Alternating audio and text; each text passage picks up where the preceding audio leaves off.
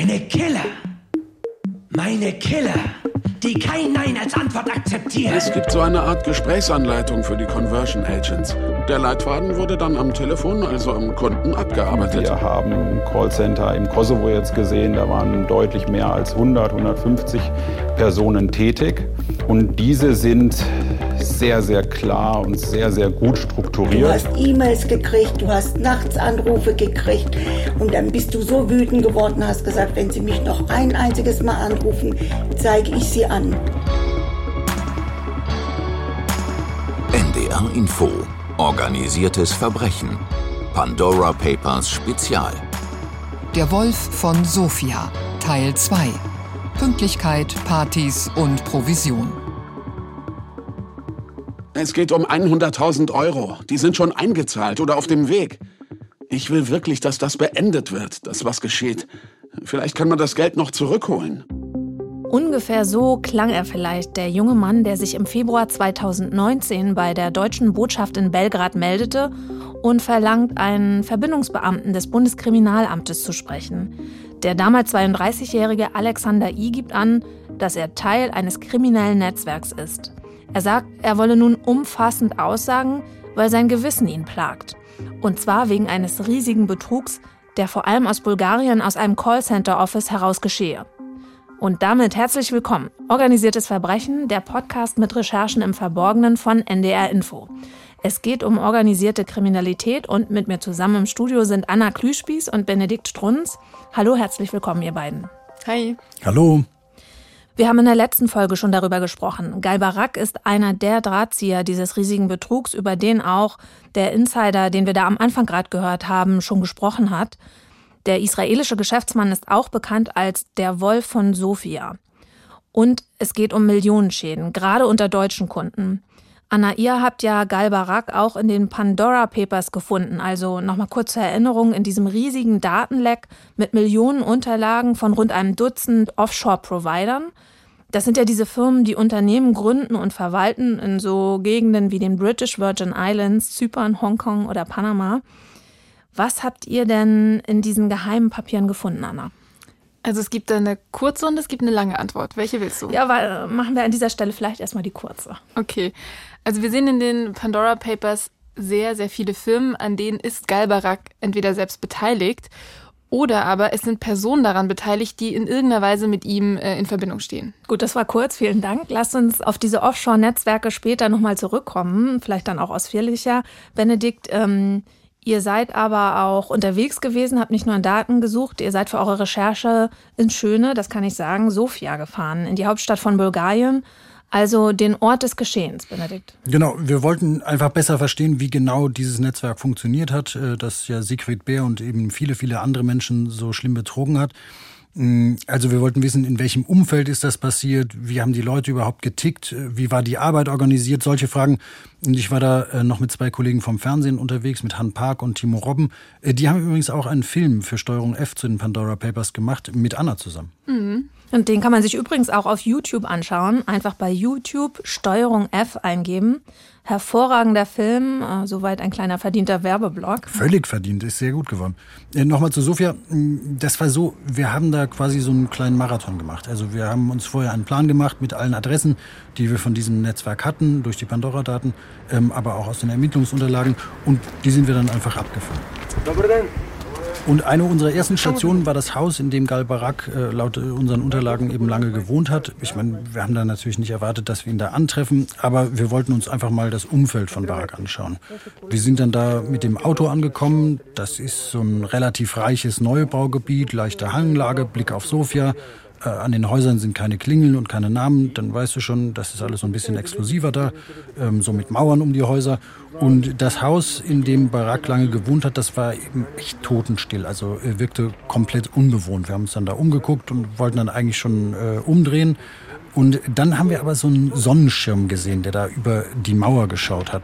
Naja, und dann äh, dachten wir uns eben, okay, komisch. Äh, dann sind wir da hin und haben an so ein Metalltor geklopft.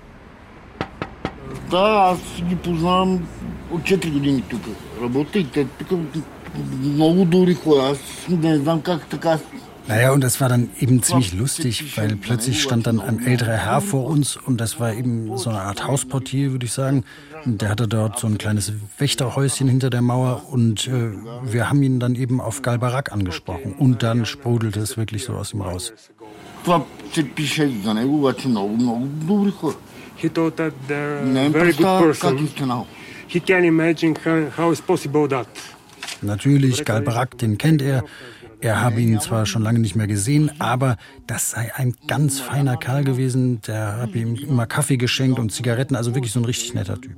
Also der Galbarak, der dieses 100 Millionen Euro Betrugsnetzwerk geleitet haben soll. Genau der. Und der Portier sagt dann noch, äh, Barak sei wahnsinnig strukturiert gewesen. Also morgens um acht aus dem Haus, abends um sechs wieder zurück. Also wirklich so ein ganz normaler Geschäftsmann. Mhm. Und wie ging es dann weiter bei euch? Ich fand äh, diese Begegnung erstmal total spannend, weil wir kannten Barack ja bislang nur aus Aktenlage, also äh, tausenden Seiten Ermittlungsunterlagen, die vielen Treffer im Datensatz. Und äh, er wollte aber nicht mit uns sprechen. Wir hatten ihn ganz oft schon angefragt. Und dann war das wirklich äh, unser erster Kontakt ähm, mit jemandem, der aus erster Hand von Barack erzählen konnte. Nicht viel, aber ein bisschen. Naja, und dann sind wir weiter, weil wir wollten ja noch mehr erfahren. Und für mich sind so Reisen immer wahnsinnig spannend und auch aufregend, weil du quasi dann das erste Mal deine Thesen oder deine Rechercheergebnisse wirklich mit der Realität abgleichst. So Reisen musst du dir so vorstellen, du klingelst irgendwo in, einem, in einer fremden Stadt und jemand öffnet dir dann die Tür, schaut dich unter Umständen verwirrt an und fragt, äh, was wollen Sie? Und dann sagst du, ah, ich würde gern mit Ihnen da und da drüber sprechen, Galbarak, seine Firma so und so. Und dann ist wirklich so passiert, werden die Augen deines Gegenübers groß und die schauen sich auf dem Flur um und denken, oh je, hoffentlich hat es jetzt niemand gehört. Und dann heißt es, oder hieß in dem Fall, bitte kommen Sie rein, wir sprechen miteinander, aber machen Sie das Mikrofon aus. Das ist herrlich. Ja, wahnsinnig gut. Naja, und ähm, der für mich wichtigste Ort, den wir besucht haben, das äh, war die Zarigradsko-Schose 47a. Das ist eben, so stand das zumindest äh, in unseren Daten, ein Callcenter des Wolfs von Sofia gewesen, von wo aus die Opfer dann eben kontaktiert wurden. Also wirklich äh, das Hauptquartier sozusagen, von wo aus dieser zig Millionen Betrug umgesetzt wurde. Für die Mitarbeiter in den Callcentern beginnt die Arbeit zwischen acht und zehn im Büro. PC an, manchmal gibt's noch ein Motivationsgespräch vom Chef. Dann sieht man im Computer eine Kundenliste, so 200 bis 500 Leute, die werden dann den ganzen Tag angerufen. Ja, aber das klingt ja jetzt ziemlich nach Büroalltag und sehr geregelten Arbeitszeiten. Mm, ja, total. Also das ist richtig seriös aufgezogen worden und die haben übrigens auch im Internet für ihre Firma geworben. Our company is providing support to companies around the world.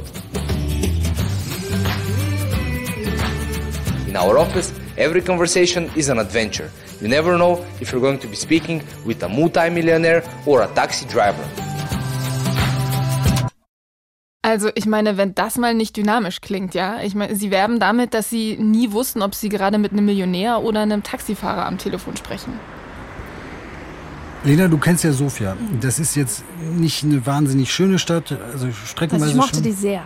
Ich auch, aber also so, es gibt quasi einmal diese wunderschönen Häuser, auf der anderen Seite aber diese ja. gigantischen Plattenbauten und davon auch noch ziemlich viele mit rostigen Balkons und verrosteten Satellitenschüsseln und was weiß ich. Und irgendwie war ich davon ausgegangen, dass dieses Callcenter in so einem Hochhaus untergebracht war oder so in der Art auf jeden Fall. Polygraphia Center in Sofia. Aber wirklich Pustekuchen, als wir an dieser Adresse äh, von diesem Callcenter ankamen, Zarigradsko-Schose 47a, standen wir original vor einem super modernen Bürogebäude mit Spiegelfassade und vielen, vielen internationalen sehr bekannten Firmen mit Empfang und Hausausweisen und so weiter. Und wir wollten da natürlich rein. Und das hat geklappt. Ja, Nein, leider nicht. Wir sind dann da rein, äh, da war dann so ein Empfangstisch und dann haben wir eben gesagt, wir würden gerne einmal das Büro von EG Finance angucken, äh, dieser Firma von Barack, äh, das Callcenter eben. Und wie wir diesen Namen gesagt haben, da rollte die Dame am Empfang dann wirklich mit den Augen. Also es war völlig klar, dass da alle die Firma und auch diese Geschichte kennen. Und sie hat dann ihren Chef gerufen und mit dem hatten wir ein sehr kurzes Gespräch und äh, danach war auch ziemlich klar, dass wir da nicht reinkommen. Okay, also klassisches Reporter-Pech, würde ich mal sagen. Ja, haben wir uns in dem Moment auch gedacht und dann äh, haben wir eben beschlossen, okay, trinken wir erstmal einen Espresso und beraten uns. Genau gegenüber von diesem Büro gab es so einen Kiosk, da konnte man draußen sitzen und da saßen wir dann eben Und da saßen noch ein paar andere Leute. Und mit einem Herrn, nennen wir ihn mal Nikolai, sind wir dann ins Gespräch gekommen. Do you speak English? He, he speak uh, German. Ah, wirklich? Schön, Sie kennenzulernen. Hallo. Nikolai ist vielleicht 50 Jahre alt, ziemlich kräftig. Der arbeitet im Trockenbau, spricht Deutsch, weil er lange Zeit in Frankfurt gearbeitet hat. Naja, und dann erzählte er uns eben, dass er gerade genau das Büro renoviert, in dem Gal Barak sein Callcenter betrieben hat. Und er erzählt uns dann auch, dass dieses Büro wirklich speziell sei, weil man über dieses ehemalige Callcenter einfach viele, viele Geschichten hört, ähm, die das Sicherheitspersonal so äh, erzählt und auch andere Mitarbeiter. Die waren ein Betrüger. Die Leute, die, die ganze Firma. Auf 2500 Quadratmeter. Nein, nein, nein, nur, nur, nur, nur diese, denke ich, 600 Quadratmeter. Naja, und Nikolai hat uns dann eben erzählt, dass dieses Callcenter wirklich groß gewesen sei. Wir haben es gerade gehört, 600 Quadratmeter, da hätten so ungefähr 100 Menschen Platz gehabt. Und äh, dass er gehört habe, dass die Leute da wirklich gutes Geld verdient hätten. Also, dass manche Chefs morgens mit schicken Sportwagen vorgefahren seien. Und eine andere Quelle, die anonym bleiben wollte, hat uns dann später noch gesagt, äh, dass dieses Büro rund 9000 Euro Miete gekostet habe im Monat. Also äh, da wurde von Gal Barak und seinen Leuten offenbar richtig investiert. Mm, das bestätigt auch nochmal den Eindruck, den man gewinnt, wenn man jetzt diese Aussagen von unserem Kronzeugen, also von diesem Insider Alexander I. liest. Das war echt offenbar alles bis ins Detail durchgeplant. Also Alexander I. hat ja ausgesagt, dass es in diesen Callcentern wirklich so eine durchorganisierte Backoffice-Struktur gibt. Es gab eine eigene Compliance-Abteilung und jetzt mal Compliance wirklich mit vielen Anführungszeichen ein Qualitätsmanagement, Leute, die die Mitarbeiterabrechnungen gemacht haben und so weiter. Also richtig, richtig durchorganisiert. Ein durchschnittlicher Conversion Agent hat so 1000 Euro im Monat verdient. Viel, viel mehr als das Durchschnittseinkommen. Ähm, muss man vielleicht nochmal erklären, oder? Conversion Agent, Retention Agent? Ja, mach gerne nochmal. Hm. Also Conversion Agents, das sind diejenigen Callcenter-Mitarbeiter, die haben den ersten Kundenkontakt. Sie versuchen den Kunden zu überzeugen, diese 250 Euro anzulegen. Und dann wandern die Kunden sozusagen weiter zu den Retention Agents. Das sind dann die wiederum, die ihnen so richtig das Geld aus der Tasche ziehen sollen und sie eigentlich ja auch bei ihrer Anlage beraten sollen. Für die Retention Agents gab es Provisionen, abhängig davon, wie viel die Kunden eingezahlt haben. Bei 50.000 Euro in einem Monat erhielt der Agent 3% Provision. Bei 250.000 waren es schon 5%. Darüber gab es 7%. Außerdem gab es noch extra Provisionen. Ich kenne einen, der verdiente im Monat so 30.000 bis 40.000 Euro. Ja, also die Mitarbeiter, die arbeiten jetzt nicht einfach so drauf los, sondern die werden quasi für diesen Betrug speziell geschult. Es gibt so eine Art Gesprächsanleitung für die Conversion Agents. Davor macht man ein 14-tägiges Training. Da wird alles erklärt. Es geht auch um Rechtsfragen. Der Leitfaden wurde dann am Telefon, also am Kunden, abgearbeitet. Das war ein bisschen wie im Film Wolf of Wall Street. Das gehörte auch zur Ausbildung, den Film zu Hause anzuschauen. Money, Power, Women, Drugs. Money, Power, Women, Drugs.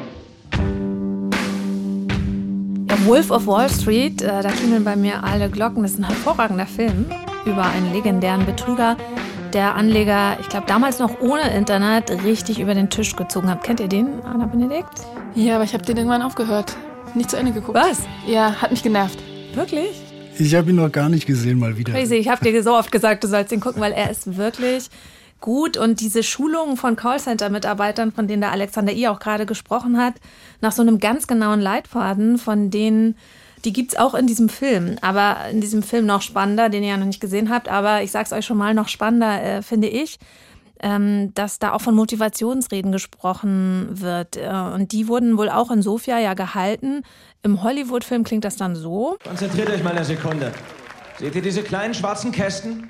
Die heißen Telefone und zu denen werde ich euch jetzt ein kleines Geheimnis verraten. Die können keine Nummer allein wählen, klar? Ohne euch sind sie bloß wertloses Plastik. Wie ein geladenes M16 ohne einen Marine, der abdrückt. Und was die Telefone angeht, seid ihr alle, jeder einzelne von euch, meine einzigartigen Stratonites, meine Killer, meine Killer, die kein Nein als Antwort akzeptieren. Verdammt, ihr seid meine Krieger, die den Hörer erst auflegen, wenn euer Kunde entweder Aktien kauft oder krepiert! Ja, Wolf of Wall Street übrigens wahre Geschichte, Benedikt. Also klingt sehr, sehr motivierend. Ich weiß nicht genau, wie das in Sofia abgelaufen ist, aber seinen Spitznamen Wolf of Sofia, Wolf von Sofia, hat Galbarak äh, auf jeden Fall von diesem Film. Ja, und das Verrückte daran ist ja, wir sprechen hier jetzt über eine Person, also über Gal Barak, der diese Callcenter betrieben hat und im Internet mit ein paar Internetseiten auf Kundenfang gegangen ist, über die man ja angeblich mit Kryptowährungen, mit binären Optionen oder mit dieser Währungsspekulation Geld verdienen konnte. Aber es gibt von diesen betrügerischen Callcentern in Europa wirklich mittlerweile Hunderte. Ja, also es gibt sie in Prag, in Belgrad, in der Türkei, in Georgien und ganz besonders viele eben in Sofia. Und diese Netzwerke, die funktionieren auch heute noch. Also dieser Betrug, der geht aktuell noch weiter.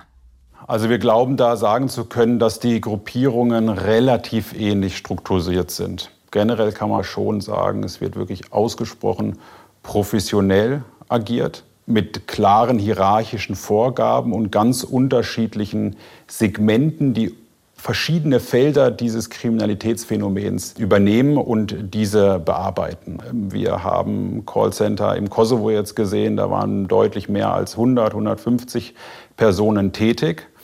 Und diese sind sehr, sehr klar und sehr, sehr gut strukturiert. Also es gibt die Abteilung für den deutschsprachigen Raum, dann für den englischsprachigen Raum. Für den italienischsprachigen Raum gibt es äh, häufig, häufig entsprechende Tische. Das sagt Nino Goldbeck. Er ist Leiter der Abteilung für Cyberkriminalität bei der Staatsanwaltschaft in Bamberg, der auch im Fall Galbarak ermittelt hat.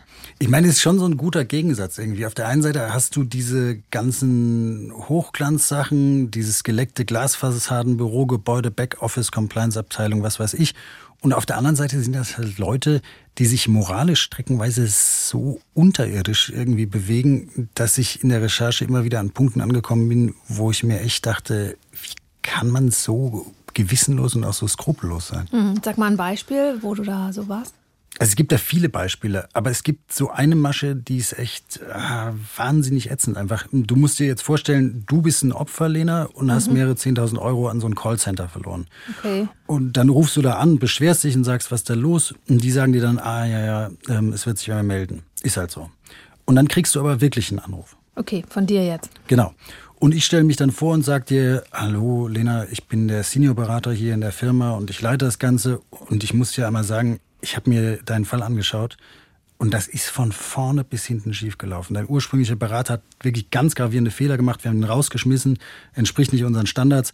Und ich kann dir deine verlorene Summe, deine 50.000 Euro, 10.000 Euro, 10.000 ähm, 10.000 Euro, ähm, die kann ich dir nicht zurückschenken. Ich würde aber in deinem Fall wirklich eine sehr, sehr große Ausnahme machen das musst du auch für dich behalten. Äh, du investierst nochmal und ich versichere dann dein Investment. Das heißt, äh, da gibt es kein Ausfallrisiko und dann investierst du eben wirklich nochmal bei mir, greifst nach diesem Strohhalm. Das heißt, da gibt es kein Ausfallrisiko und dann investierst du eben geschickt und dann ist dein Verlust irgendwann weggemacht. Da gab es einen Mann aus München. Ich erinnere mich noch genau. Da waren die Agents ganz stolz, dass sie dem nochmal so 70.000 Euro abgenommen haben. Die hatten den Mann extra überredet, dafür einen Kredit aufzunehmen. Würde ich erstmal danach greifen, glaube ich. Ja, haben tatsächlich auch viele Leute gemacht. Die haben dann nochmal investiert und danach war dann Tuck. Dann haben sie überhaupt nichts mehr von den Leuten gehört. Und das neue Geld war eben auch weg. Und ähm, ich als dein Seniorberater kann dann nichts mehr äh, an dir verdienen, du interessierst mich nicht mehr. Wo, äh, wobei so ein ganz kleines bisschen kann ich noch an dir verdienen. Ich verkaufe nämlich anschließend, wenn du dann wirklich das letzte Mal geburnt bist, deine gesamten Daten nochmal an ein anderes kriminelles Betrugsnetzwerk. Und das ist dann nochmal bei dir versucht. Und das hat übrigens auch Siegfried Bär, das Betrugsopfer aus dem Harz, so erlebt. Daran erinnert sich seine Frau noch besonders gut. Die haben dich immer wieder angerufen, wir können jetzt halt nochmal von ja. vorne anfangen, äh, Herr Beer. Wir möchten gerne, dass Sie wieder unser Kunde werden. Wir wollen Ihr Vertrauen zurückbekommen. Richtig. Du hast E-Mails gekriegt, du hast nachts Anrufe gekriegt und dann bist du so wütend geworden, hast gesagt, wenn Sie mich noch ein einziges Mal anrufen, zeige ich Sie an. Ja, und das passt einfach wirklich so in dieses Gesamtbild, äh, das wir in den Recherchen gewonnen haben. Strukturierte Chefs, strukturiertes Büro, klarer Plan, Trainingsprogramme für die Mitarbeiter, äh, wie sie am besten betrügen. Die Gespräche wurden teilweise sogar aufgezeichnet und dann noch ausgewertet, wie man noch besser an das Geld der Kunden kommen kann. Also wirklich, wirklich hochorganisiert, haben wir schon gesagt, mit so einer guten Portion auch New Economy Spießigkeit. Und dann gibt es da aber offenbar noch eine andere Seite. Äh, die kam auch zur Sprache, als wir von diesem Büro in Sofia standen, in dem das Callcenter eben untergebracht war.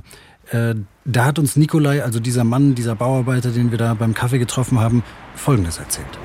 Wir haben von der, diese, diese Männer haben wir gehört, was die gemacht haben damals. Die haben viel zu viel gefeiert. auf, ja, auf jedem Tisch es gibt äh, eine Flasche Wodka oder Whisky oder sowas. Ich weiß nicht, was die machen. Wenn die jemand äh, gelogen haben, die feiern. Und die kriegen, äh, die haben gekriegt äh, so große Bonuses wegen das viel Geld. Also da muss ich jetzt gleich schon wieder an den Hollywood-Film Wolf of Wall Street denken, den ihr alleine nicht gesehen habt. Aber das, was der Mann da so beschreibt, Partys im Büro, inklusive halbnackter, also in dem Film dann inklusive halbnackter auf den Schreibtischen tanzender Frauen, Männer, viel Alkohol, hat Nikolai, der Mann ja auch gerade erzählt, viele Drogen, also Exzess pur. Das wird in dem Film besonders krass dargestellt. Ist vielleicht ein bisschen dick aufgetragen für unsere Geschichte, oder Benedikt? Naja, aber unser Insider Alexander I., der hat das schon so ähnlich beschrieben. Das war wie im Dschungel im Hotel und auch im Büro. Die ganze Zeit Musik, viele Drinks, viele Drogen, manchmal auch Prostituierte. So 300 junge Leute zusammen. Wir haben echt viel Party gefeiert. Und das ging äh, da schon offenbar wirklich über normales Feiern hinaus. Äh, wenn man diesen Aussagen von unserem Bauarbeiter und auch von diesem Insider Glauben schenken darf, harter Alkohol im Büro, Prostituierte, Kokain und im Hotel, wo ein Teil der Belegschaft ja untergebracht war, da soll die Party dann weitergegangen sein und nachts dann im Club in Sofias Partyviertel, dem Studentski-Grad.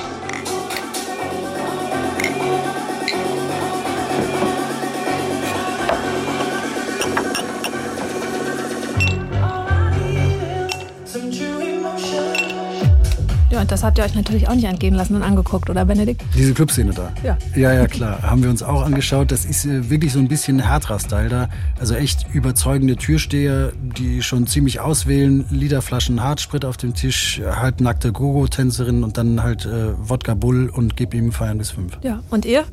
Naja, wir haben das nicht gemacht. Wir hatten ja ähm, einen super engen Zeitplan. Wir sind da rein, haben was getrunken und geschaut, äh, was da für Leute kommen. Und äh, wir wollten eigentlich schauen, ob da auch Mitarbeiter, Mitarbeiterinnen von anderen illegalen Callcentern feiern. Das war an dem Abend aber nicht so. Okay, natürlich journalistisch professionell.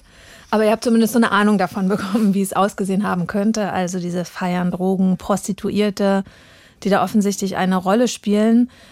Das ist ganz interessant, weil diese Feierkultur ist ja irgendwie so in einem Widerspruch äh, für, für mich zu diesem Spießigen, was ihr da auch beschrieben habt, Anna und Benedikt, zu diesem minutiös organisierten Millionenbetrug, den es da ja dann gab. Ja, finde ich auch. Das mag jetzt auch auf den ersten Blick so ein bisschen boulevardesk klingen, aber ich glaube, dass dieser Punkt nicht ganz unentscheidend ist. Darum wollte ich auch diese Clubs und das Hotel mal in echt sehen quasi seitdem ich diese Recherche angefangen habe, habe ich mich gefragt, wie kannst du sowas eigentlich machen? Also was sind das für Menschen, äh, wenn du sowas hörst mit der Familie Bär oder die Geschichte von diesem Professor, der so perfide ausgenommen wurde oder von den Menschen, die in ihrer Not, wo, wo sie wirklich alles Ersparte verloren hatten, dazu nochmal überredet wurden, nochmal einen Kredit aufzunehmen, um wieder zu investieren. Da war so die Frage, was sind das für Menschen, die das machen? Wie können sie das machen? Und ich glaube, da könnte schon ein Teil der Lösung liegen. Also so, dass in diesem Netzwerk offenbar auch ein System geschaffen wurde, wo dann keine moralischen Fragen mehr aufkommen. Ja, vielleicht. Und wo du auch als junger Mensch, äh, denn das waren ja vor allem Leute so unter 30, die da gearbeitet haben in diesem Callcenter, äh, wo du da einfach in so einer gut gelaunten Partyblase lebst, wo ein schlechtes Gewissen dann auch vielleicht einmal weggefeiert wird. Gut, aber wir haben ja immerhin einen Mann, der vielleicht sein Gewissen gespürt hat. Wir wissen es nicht, denn der ist zur Polizei gegangen. Und das war Alexander I., der hat uns ja schon einen ganz guten Einblick gegeben darin, wie diese Callcenter, dieses Callcenter, in dem er gearbeitet hat, funktioniert hat. Und diese ähm, ja, sinngemäß nachgesprochenen Passagen aus dem Vernehmungsprotokoll, die haben wir jetzt immer wieder gehört, Benedikt. Habt ihr den dann in Sofia auch persönlich treffen können, den Mann? Nein, das haben wir nicht. Alexander I. ist im vergangenen Jahr in Sofia tot aufgefunden worden. Äh, interessanterweise kurz bevor ein Prozess äh, in Österreich losging gegen äh, Mitglieder dieses Netzwerks. Auch ein sehr spannendes Thema. Oha, aber ja, das klingt so. Ähm, da bleibe ich natürlich noch mal kurz bei Alexander I. hängen der war ja noch sehr jung, haben wir immer wieder gesagt. So viel weiß ich, glaube ich, auch Anfang Mitte 30 haben wir gesagt, ne? Woran ist der denn so plötzlich gestorben? Ja, das ist eine gute Frage. Also es gibt die Gerüchte, dass er Drogen genommen hatte und dann an einem Herzinfarkt gestorben ist, aber es passt eigentlich so überhaupt nicht zu dem Bild, das wir jetzt von ihm während unserer Recherchen bekommen haben. Er soll eine Freundin in Sofia gehabt haben, die er dort regelmäßig besucht haben soll. Auch und nachdem er nicht mehr in diesem Callcenter gearbeitet hat. Okay, aber die Frage, die muss ich jetzt ja stellen und die liegt, finde ich, total nah. Könnt ihr, könnte der auch umgebracht worden sein? Also habt ihr dazu in Sofia irgendwas erfahren, Benedikt? Nein, haben wir nicht und es gibt äh, für diese These auch keine Belege. Aber ähm, wie wir in Sofia waren, haben wir einen Kollegen getroffen, den wir übrigens auch über das ICRJ, dieses äh, super Netzwerk, mhm. äh, kennengelernt haben. Der arbeitet für die bulgarische Rechercheplattform Bird, auch ein Investigativjournalist, äh, Dimitar Stojanov. Ähm, der recherchiert auch seit vielen Jahren zu Thema, zum Thema organisierte Kriminalität, hat auch zum Wolf von Sofia recherchiert. Und ähm, mit dem haben wir uns natürlich über das Thema unterhalten. Yes, uh, we suspect that it's a murder. Wir vermuten einen Mord, aber wir haben keinen Beweis. Uh, ich habe gehört, dass er einen Infarkt gehabt haben soll. Ich habe das auch geschrieben. Aber er war ein junger Mann. 34 Jahre alt. Das ist nicht stimmig. Es ist oft von Drogen die Rede, von Exzessen. Alles ist möglich, natürlich. Wir vermuten, dass es Gift war. Aber ohne Beweis ist das nichts wert. Hm. Das ist natürlich spannend, was er da erzählt. Aber gibt es denn irgendwelche Hinweise darauf, dass diese Szene, aus der dieser Betrug mit diesen Online-Trading-Plattformen organisiert wird, also dass die auch Kontakt zur, ich sag mal so, gewalttätigen organisierten Kriminalität haben? Ja, also ich sag mal, das ist jetzt nicht so Style Kokain-Mafia, um die es ja auch in der letzten Staffel ging. Also mit Liquidation am helllichten Tag, Folterkammern, was man sich noch so vorstellen kann. Aber es ist dann natürlich wahnsinnig viel Geld im Spiel. Und das führt offenbar auch, oder zumindest manchmal, zu Gewalt. Und ich denke, natürlich kann es da auch Kontakte geben zwischen diesen Betrugsnetzwerken und anderen gewalttätigen Gruppen aus der organisierten Kriminalität. Also warum auch nicht? Und wir sehen das ja auch. Ich gehe jetzt einfach auch mal davon aus, nach allem, was wir zu diesen Gruppen wissen, dass es da gewisse Überschneidungen oder Kontakte unter Kriminellen gibt, wenn man mal ein Problem lösen muss, sag ich mal. Also wir wissen zum Beispiel, dass in Belgrad der Bodyguard eines Mannes angeschossen wurde, der selbst mit diesen Betrugsplattformen zu tun hatte. Quellen sagen uns, dass da offenbar eine offene Rechnung beglichen wurde. Eine andere Quelle, ein Rechtsanwalt aus Sofia, sagt uns, er sei selbst aus dieser Online-Betrügerszene bedroht worden. Und zwar mit dem Hinweis, dass man beste Kontakte zur bulgarischen Mafia habe. Ehrlich gesagt würde es mich auch wundern, wenn es anders wäre. Ich meine, diese Gruppen gehen auf jeden Fall beim Verteidigen ihrer Interessen ziemlich weit. Ähm, ich kann dazu auch ein Beispiel sagen. Ich kam im Laufe dieser Recherche eines Morgens ins Büro, habe den Rechner angemacht, habe die Mails gecheckt und eine Mail äh, kam von einer Quelle, die hat mir diese Mail dann weitergeleitet. Hm, aber an wen ging die Mail ursprünglich? Die ging ursprünglich an ein deutsches Betrugsopfer, das angefangen hat, gegen ein bestimmtes Betrugsnetzwerk zu recherchieren. Das hat jetzt überhaupt nichts mit Galbarak zu tun. Und zwar hat dieser Mann eben sehr erfolgreich versucht, Betrugswebseiten dieser Gruppe im Netz zu finden und dann vor diesen Seiten auch im Internet äh, gewarnt. Okay, also du hast die Mail mitgebracht, ne? die ist ursprünglich auf Englisch. Ich äh, erspare uns mal das jetzt und übersetze mal direkt und lese so ein bisschen direkt indirekt vor. Da steht, ähm, wir haben mehr als 3000 E-Mail-Adressen und Sozialprofile mit Bezug zu ihnen. Äh, also offenbar alles Leute aus dem beruflichen Umfeld da, wie sie hier schreiben. Äh, und dann steht da noch, wenn irgendeine unserer Websites weiterhin auf einer anderen Website erwähnt wird, wird das hier automatisch an all die erwähnten Leute versendet. Genau, und an die Mail war eben ein Foto angehängt. Mhm. Und darauf war ein Mann zu sehen, der ein Kind vergewaltigt. Und das Gesicht des Mannes wurde mit Photoshop oder was auch immer so verändert, dass es eben so aussieht, als würde das Betrugsopfer ein Kind vergewaltigen. Hm, okay. Das klingt ähm, ja, wahnsinnig schwierig, aber ich habe da gleich mehrere Fragen. Also Nummer eins, sagen wir mal als skeptische Journalistin, ähm, wie vertrauenswürdig ist die Quelle, die dir sowas weiterleitet? Äh, und Nummer zwei gleich hinterhergeschoben, was macht denn jetzt dieser Betroffene, an den diese Mail ging? Macht er weiter mit seinen Warnungen vor bestimmten Internetseiten?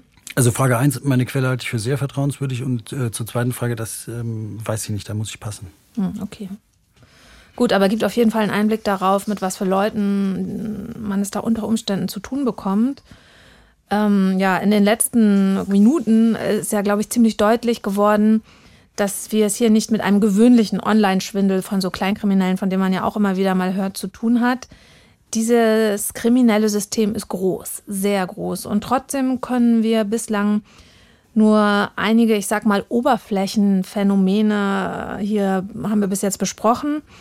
Aber die Pandora Papers, also dieses Mega-Datenleak, an dem wir recherchiert haben, das zeigt nochmal einen ganz anderen, etwas tieferen Blick auf den Wolf von Sofia, wenn ich das so sagen darf.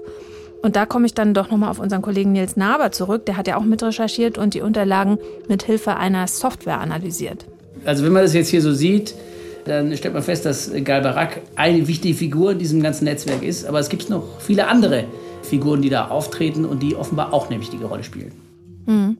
Also was verraten uns die Pandora Papers über den Wolf von Sofia und seine Partner in Crime, nenne ich sie mal? Und wie sieht es eigentlich mit dem vorhin schon mal ganz kurz erwähnten Verfahren gegen Gal Barak aus, also der juristischen Aufarbeitung des Falls?